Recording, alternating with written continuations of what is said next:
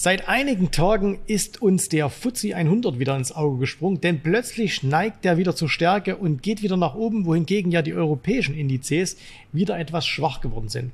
Und dann hören wir so Nachrichten aus England, dass da diese ganzen Umweltgeschichten, ne, das was ja bei uns auch ein Riesenthema ist, alternative Energie und so, dass das ein bisschen in den Hintergrund tritt.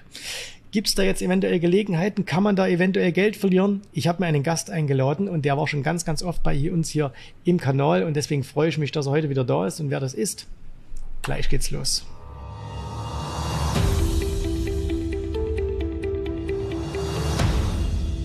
So, und jetzt seht ihr ihn schon.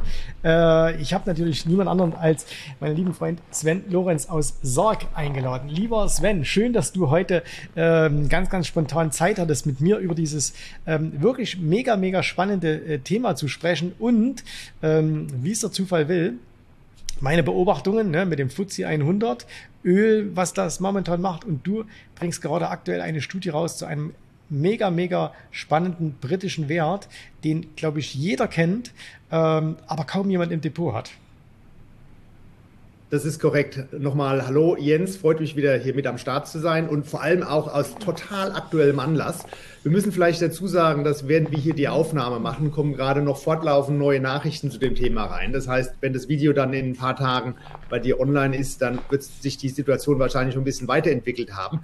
Aber der große Trend steht jetzt erstmal fest. Die Regierung in Großbritannien kam heute Morgen mit einem äh, mit einem ziemlich saftigen, ähm, mit einem saftigen Statement raus die Innenministerin hat gesagt, wörtlich, wir werden nicht die Welt retten, indem wir Großbritannien bankrott machen.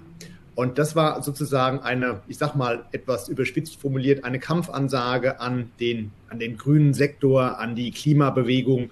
Man hat einfach realisiert, eine Energiewende und Umweltschützen, das kann ja alles Sinn machen. Da kann man ja drüber reden. Aber das übers Knie zu brechen und eine ganze Wirtschaft und ein Volk deswegen zu ruinieren finanziell, das werden die Briten nicht mehr machen. Da steigt man jetzt aus. Morgen wird ein großes Statement dazu erwartet. Und ja, die Frage ist, ob das einen Trend setzt. Mhm.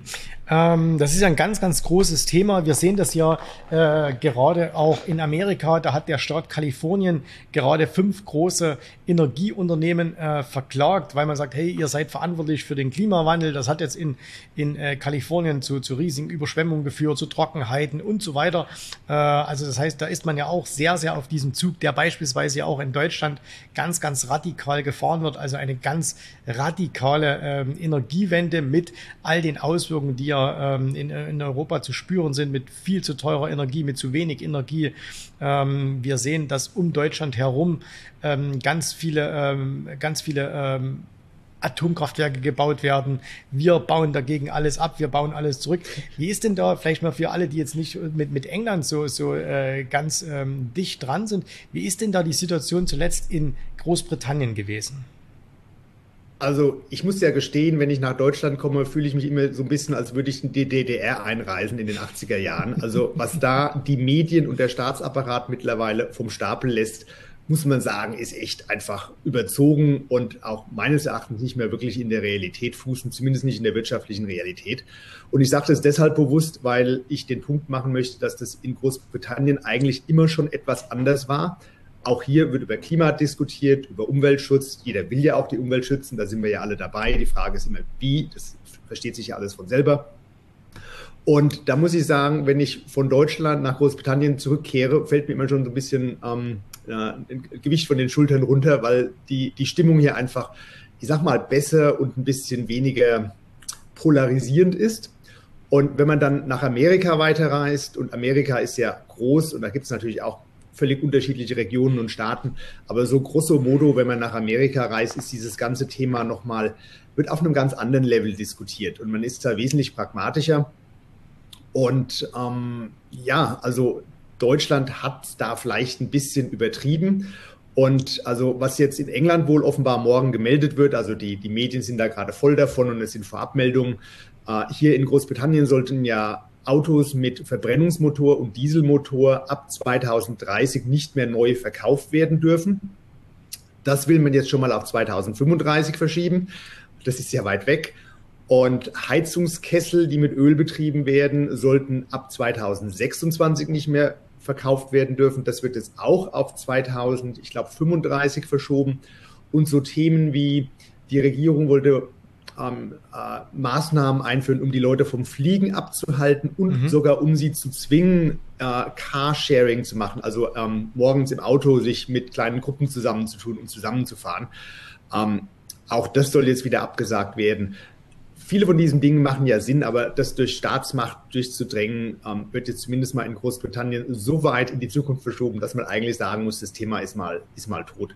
Und mir fiel zum Beispiel auch gestern auf, in der Financial Times war ein Artikel darüber, dass die deutsche Regierung gerade für mittelständische Unternehmen die Reporting-Bestimmungen und die Reporting-Regulierungen für, ich sag mal, grünes Reporting jetzt doch wieder lockern will, weil sie einfach sieht, die Unternehmen kommen mit der Bürokratie nicht zurecht. Ich habe darüber mal im Februar schon geschrieben und meine Prognose war, dass das alles so übertrieben war, dass absehbar war, dass mal ein neuer Energierealismus und ein gewisser Pragmatismus wieder zurückkehren wird. Vielleicht sind wir jetzt gerade an dem Punkt, wo das jetzt mal, wo der Tipping Point erreicht ist und wir diese Entwicklung sehen.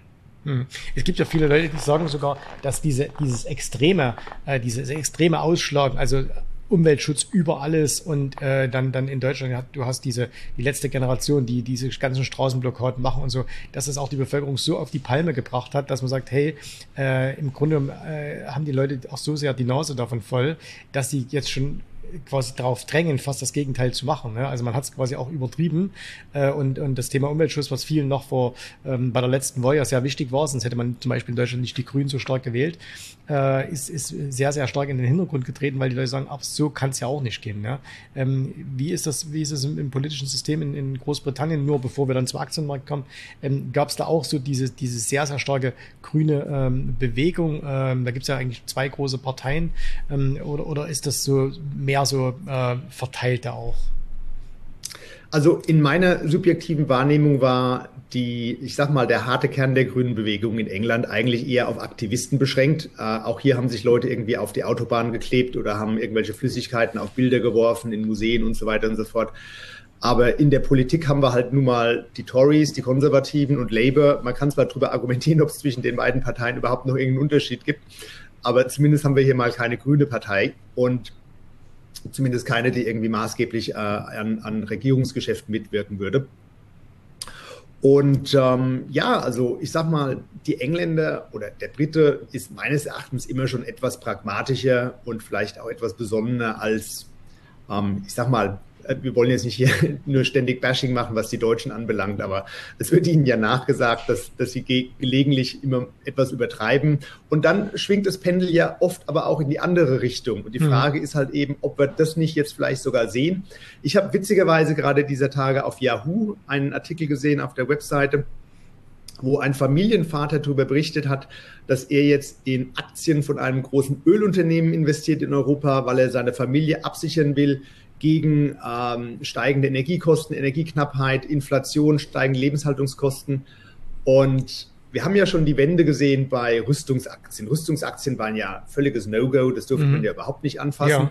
Jetzt, wo man verstanden hat, dass oder gesehen hat, leider Gottes, dass ähm, die Welt halt eben doch kein so friedlicher Ort ist, wie man sich das vielleicht erträumt hat. Auf einmal sind Rüstungsaktien dann doch wieder vielleicht irgendwie notwendig oder ethisch oder ESG oder was auch immer. Bei Atomstrom und Uran haben wir eine ähnliche Wendung gesehen, was die Wahrnehmung anbelangt. Die Grünen waren völlig, ich meine, wir sind alt genug, um uns zu erinnern, wie die Grünen ganz groß gegen Atomstrom waren. Und heute ist mhm. es vielleicht die Rettung für die Welt und ja. für die ähm, Klimasituation. Und ich kann mir gut vorstellen, dass für große Öl- und Gasunternehmen jetzt eine ähnliche Entwicklung bevorsteht und um zum Punkt zu kommen, den du angesprochen hast, vielleicht geht das Pendel dann mal umso mehr in die andere Richtung. Würde mich nicht überraschen, haben wir ja schon oft genug gesehen. Mhm. Jetzt sind es ja oftmals so ideologische Diskussionen, ähm, aber wir, wir sind ja Investoren, wir wollen ja Geld an den, an den Märkten verdienen.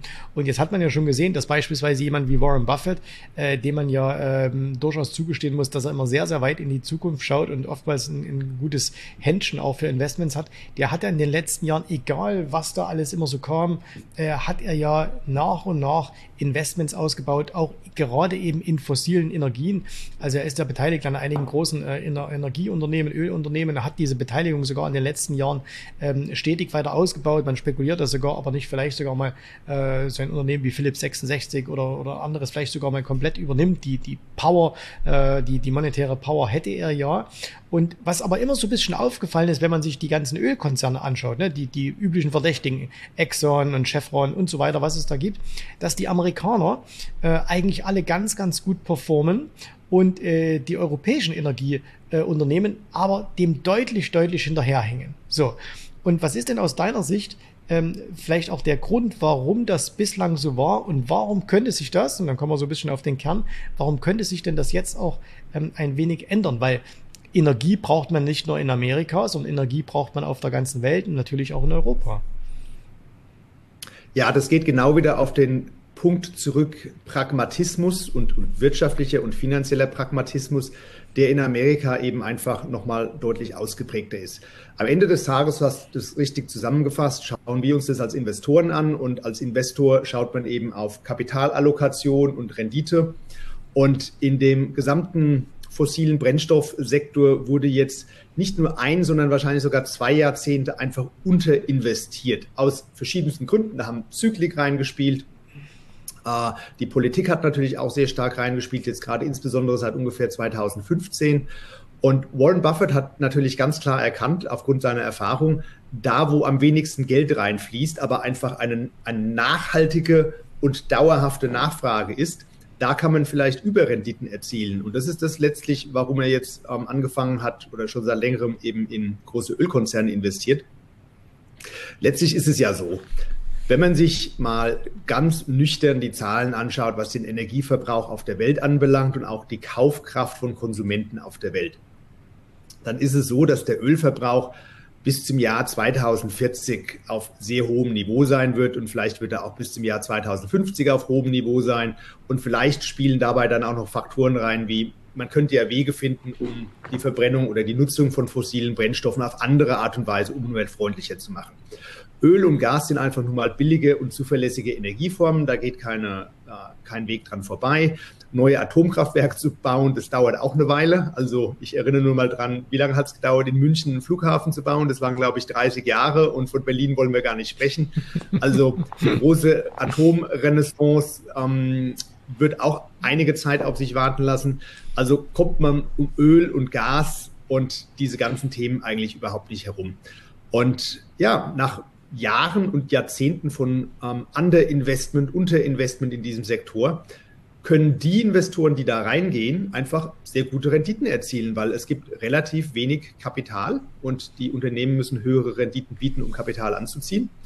Und da stehen wir im Moment und das macht das ganze Thema wieder so interessant. Und da sind die europäischen Unternehmen relativ gesehen, ich sag mal, hinter den Amerikanern, weil man halt eben in Europa sich vielleicht noch stärker hat beeinflussen lassen in der Unternehmenspolitik von, sagen wir einfach mal, ideologischen Themen und dem, dem allgemeinen Druck, auch durch Medien, äh, in, in sogenannte erneuerbare Energien zu investieren, die ja auch gar nicht mal unbedingt so erneuerbar sein müssen und auf jeden Fall oft nicht so die sichere Rendite bieten und die langfristige Sicherheit, die man als Investor eigentlich möchte. Deswegen wurden europäische Unternehmen jetzt mal lange mit Abschlag gehandelt, also mhm. basierend so auf den ähm, Multiples waren amerikanische Energiekonzerne oft einfach doppelt so teuer. Aus mhm. gutem Grund, sie waren halt einfach besser. Jo, ja. und jetzt muss man halt mal überlegen, ob sich das vielleicht in Europa doch wieder verändern wird. Mhm. Man sieht das ja an, an, ganz, ganz vielen Dingen. Ne? Also wenn man jetzt zum Beispiel so schaut, äh, nicht nur im, im Energiebereich, äh, nehmen wir auch mal die, unsere Autoindustrie, die ja äh, auch in Deutschland voll auf das Thema äh, E-Auto gesetzt hat, äh, also zumindest von den Reden her. Ne? Und äh, zum Beispiel äh, jetzt aus meiner Heimatstadt Zwickau, VW entlässt zum allerersten Mal dort Mitarbeiter in diesem Werk, was man erst für anderthalb Milliarden umgebaut hat auf rein E-Autos, weil man diese Autos einfach nicht verkauft bekommt. Und ähm, wenn man zum Beispiel sieht, Toyota hat diesen Trend nie mitgemacht. Er hat gesagt, wir bauen keine E-Autos und äh, deswegen äh, steht man da irgendwie deutlich besser da. Und äh, diese Ölkonzerne, die du angesprochen hast, ich kann mich erinnern, British Petroleum beispielsweise, die haben ja sogar ihr Logo geändert. Die haben ja sogar vor einigen Jahren ihr Logo grün gemacht. Äh, natürlich auch so ein bisschen ne, Image und so weiter. Und äh, ich weiß auch, dass, dass, äh, dass Shell, British Petroleum und so, die haben auch natürlich auch die deutschen Energieunternehmen, die haben ja auch sehr, sehr massiv in, in, in erneuerbare Energien investiert in, in alles Mögliche. Haben das die Amerikaner eigentlich auch gemacht oder haben die gesagt, nee, wir machen halt das, was wir, also zumindest in diesem großen Umfang, oder haben die gesagt, ja, wir bleiben ein bisschen, was hat ja jeder gemacht, aber ähm, sind die bei dem geblieben, was sie können? zu einem wesentlich höheren Grad als die Deutschen. Auch in Amerika gibt es natürlich diesen Druck und ähm, du hast ja Toyota genannt, also die Japaner sind da ja sehr rational. Ähm, äh, naturgemäß bestand überall Interesse an dem Thema erneuerbare Energien und Grün ist ein Thema, das wird auch innen bleiben. Der, der Planet ist unter Druck. Es gibt mittlerweile acht Milliarden Menschen, wir werden immer mehr. Äh, immer mehr Leute haben Wohlstand, wollen reisen, fliegen. Also das Thema ist ja absolut reell.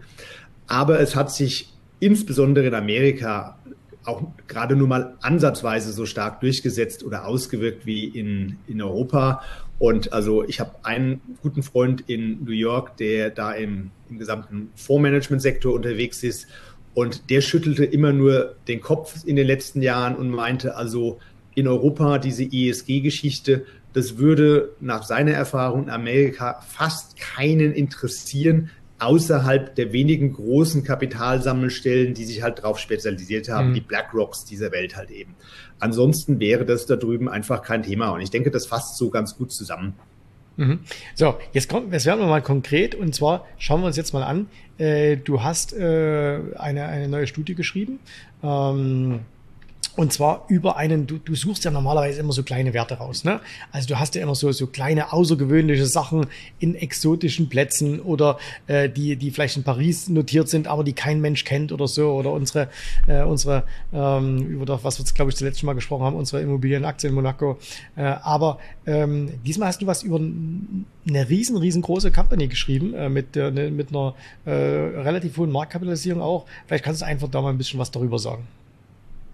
Genau, aus aktuellem Anlass, wegen all dem, was wir gerade besprochen haben, stelle ich jetzt mal die Shell vor. Also Shell ist ja wirklich einer der bekanntesten Markennamen der Welt überhaupt und sicher im Öl- und Gassektor einer der Top-Namen. Es ist der größte Öl- und Gaskonzern Europas. Es ist auch der zweitgrößte der Welt nach Exxon mhm. und ist auch noch zusätzlich der größte britische Börsenwert. Also die Marktkapitalisierung liegt bei 175 Milliarden Pfund, so ungefähr 200 Milliarden Euro. Nach Volkswagen ist das das zweitgrößte Unternehmen in ganz Europa. Also sehr liquide, kann man sagen. Und was, bei was, Shell, wenn, ich da, wenn ich da kurz unterbrechen darf, was heißt das, das zweitgrößte Unternehmen? Ah, was Mitarbeiter anbelangt. Was, ah, was Mitarbeiter anbelangt, okay. Ja, ja, ja, sorry. Um, und bei Shell drückt sich diese ganze Entwicklung, die wir eben in den letzten 10, 15 Minuten schon mal so äh, zusammengefasst haben, die drückt sich dort schon seit einigen Monaten in massiven Veränderungen auf der Unternehmensseite aus.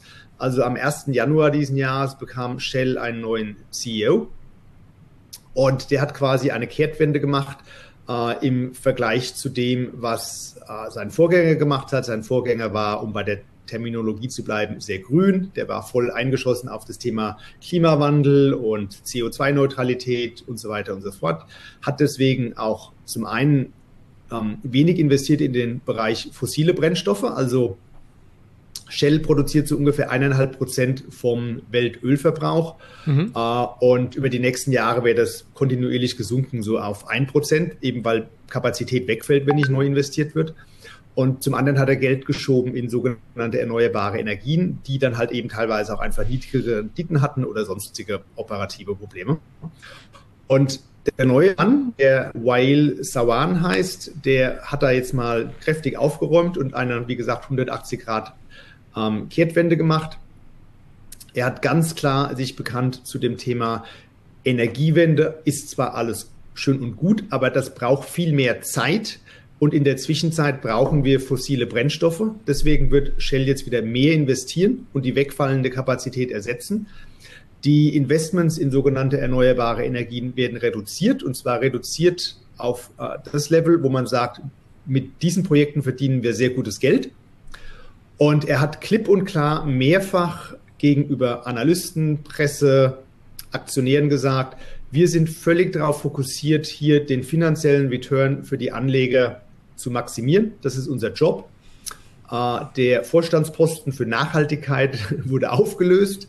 Ähm, da hatten die einen Vorstand dafür, der losgelöst vom, von der Finanzplanung des Unternehmens quasi sein eigenes Ding planen konnte. Das wurde aufgelöst und wird jetzt wieder dem, dem Chief Financial Officer unterstellt.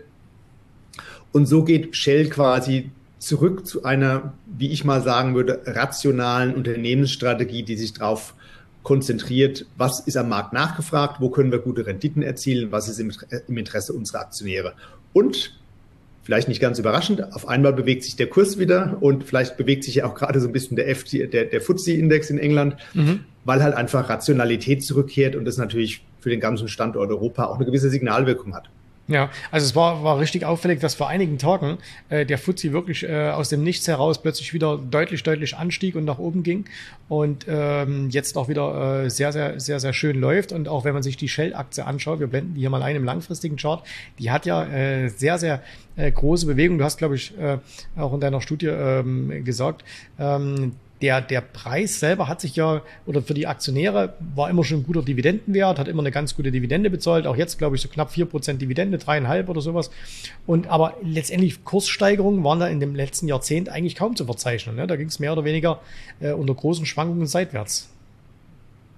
Genau, also eigentlich war da seit zwei Jahrzehnten relativ wenig zu verdienen. Und äh, im Moment ist es sehr interessant, die Aktie ist jetzt gerade jüngst relativ stark mal gestiegen äh, und ist jetzt an dem Punkt, wo sie an ihrem alten Allzeithoch knabbert. Mhm. Und bei dem Chart muss man sich schon mal überlegen, ob das jetzt vielleicht nach oben ausbricht und wir dann mal einen ganz neuen langfristigen Trend kriegen. Und das ist das eigentlich, was ich sowieso generell für dieses Jahrzehnt oder für den Rest des Jahrzehntes erwarte. Energieaktien, klassische Energieaktien, Öl, Gas und was man halt eben so kennt ja. von den Dingen, die, die gut funktionieren und die man sich leisten kann. Die werden meines Erachtens ein Comeback haben, weil man realisiert, das wird alles noch viel länger gebraucht, als man ähm, das in jüngster Zeit den Leuten hat glauben machen wollen. Es ist profitabel, es ist auch profitabel, dort neues Kapital zu, ähm, äh, zu allokieren, weil so lange Unterinvestment ähm, herrschte, dass sehr gute Renditen auf neue Projekte zu erzielen sind. Und ich sag mal, in einer Zeit, wo einfach die Mehrzahl der Leute echt unter hohen Steuern, Inflation, steigenden Lebenshaltungskosten, da guckt man auch wieder mehr auf den Ertrag seines Geldes.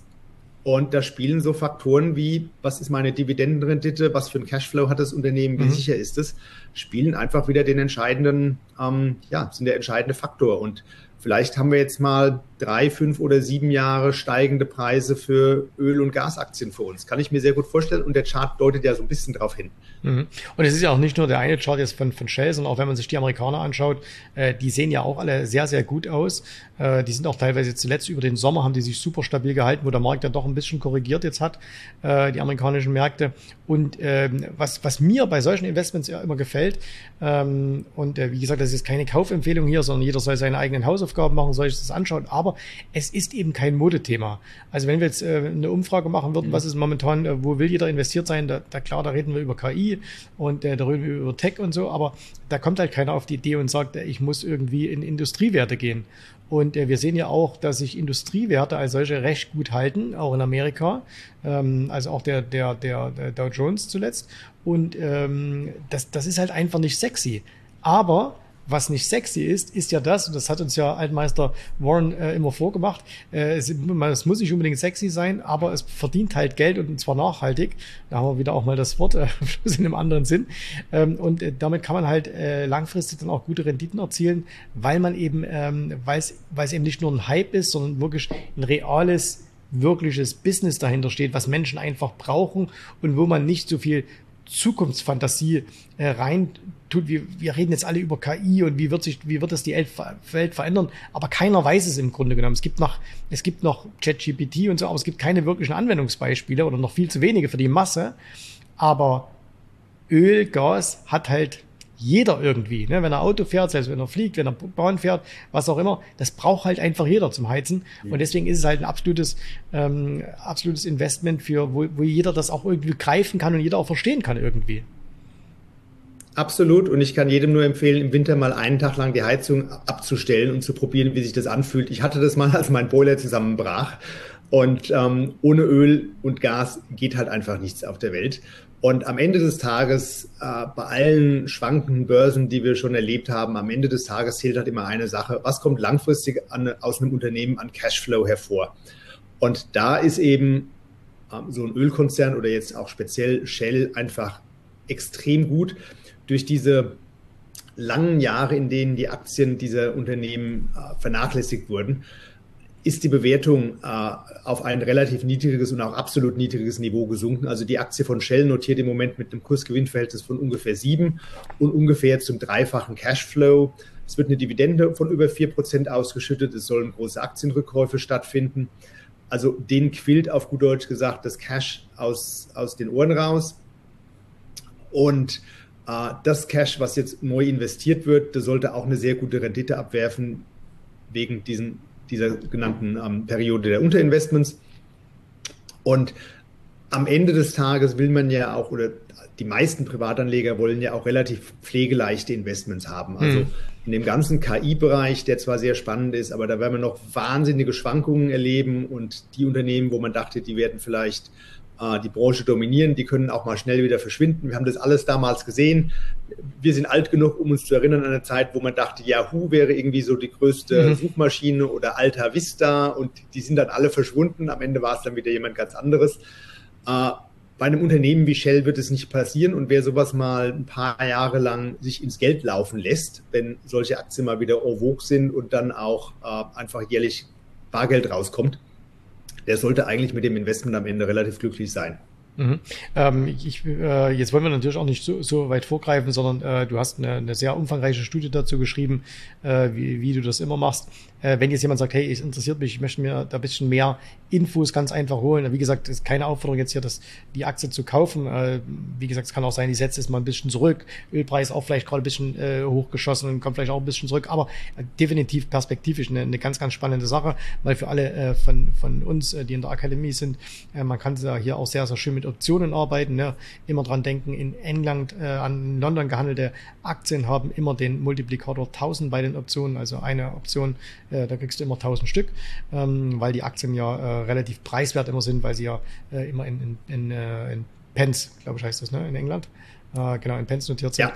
Und äh, da hat man also immer 1000, nicht wie in Amerika 100. Ähm, wenn jetzt jemand diese Studie lesen will, was muss er tun, lieber Sven? muss einfach mal auf meine Webseite gehen, die heißt undervaluedshares.com, also buchstäblich unterbewertete Aktien.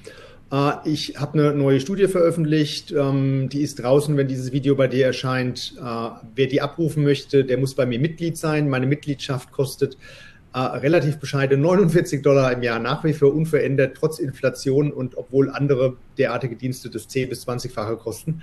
Ähm, also ja, und wer möchte, kann auch einfach mal ein paar Wochen lang meinen kostenlosen Artikel Probe lesen. Die erscheinen jede Woche Freitag. Äh, wie gesagt, kostenlos. Da kann er die Website ein bisschen kennenlernen. Und man kann natürlich Shell auch relativ leicht selber recherchieren. Also in meiner Studie sind sehr nützliche Kennzahlen drin und noch zusätzliche Hintergründe und vielleicht noch der ein oder andere sehr interessante Zusatzgrund, warum das ähm, Investment in den nächsten Jahren so spannend sein könnte. Die lassen wir jetzt mal weg. Äh, um auch den Spannungsbogen ein bisschen zu erhalten. Aber letztlich, wer ein paar Stunden Zeit mal aufwenden kann, der kann auch im Internet natürlich sehr viel über Shell finden. Die Unternehmen, das Unternehmen ist ja sehr groß, hat eine sehr gute Investor Relations Seite. Hm.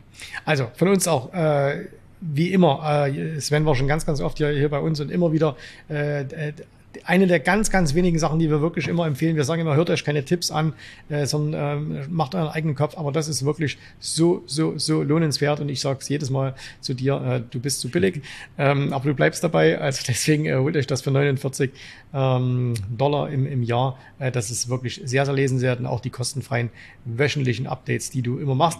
Ähm, lieber Sven, du ähm, wirst demnächst garantiert nochmal bei uns sein, weil ich weiß, du hast ganz, ganz viele spannende Projekte, ähm, die du gerade angehst.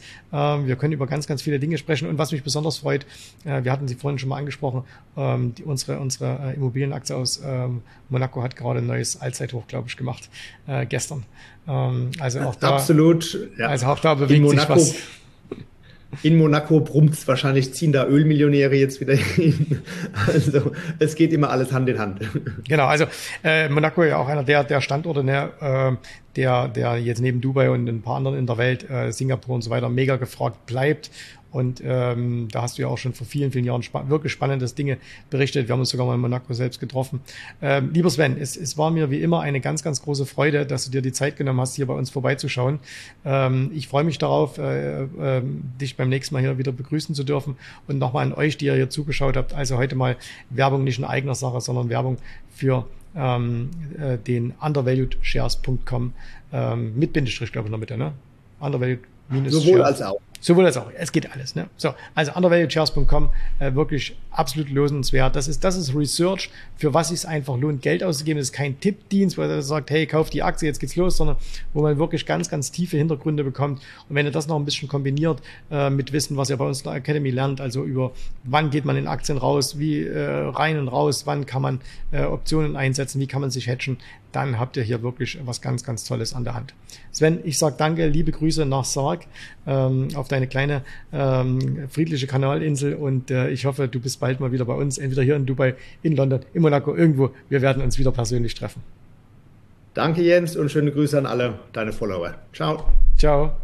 Ich hoffe, dir hat gefallen, was du hier gehört hast, aber das war nur die Vorspeise. Das eigentliche Menü, das kommt noch. Und wenn du darauf Lust hast, dann besuche jetzt ganz einfach jensrabe.de-termin und vereinbare dort noch heute einen Termin.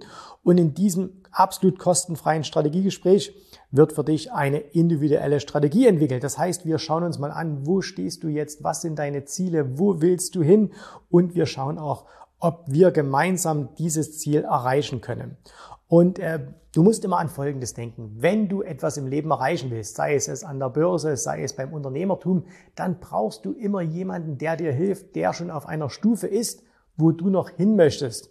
Und so wie jeder Sportler einen Trainer hat, so wie jeder erfolgreiche Selbstständige einen Mentor hat, so brauchst auch du an der Börse einen Mentor, der dir hilft, deine Ziele zu erreichen. In den letzten Jahren habe ich Tausenden von Menschen gezeigt, wie sie ein regelmäßiges Einkommen an der Börse erzielen, wie sie ihr Vermögen sichern können und auch du kannst das erreichen. Davon bin ich felsenfest überzeugt. Also, geh jetzt einfach auf jensrabe.de-termin und vereinbare noch heute deinen persönlichen Termin. Ich freue mich auf dich. Wir hören uns. Bis dahin. Tschüss, Servus, mach's gut. Bye bye.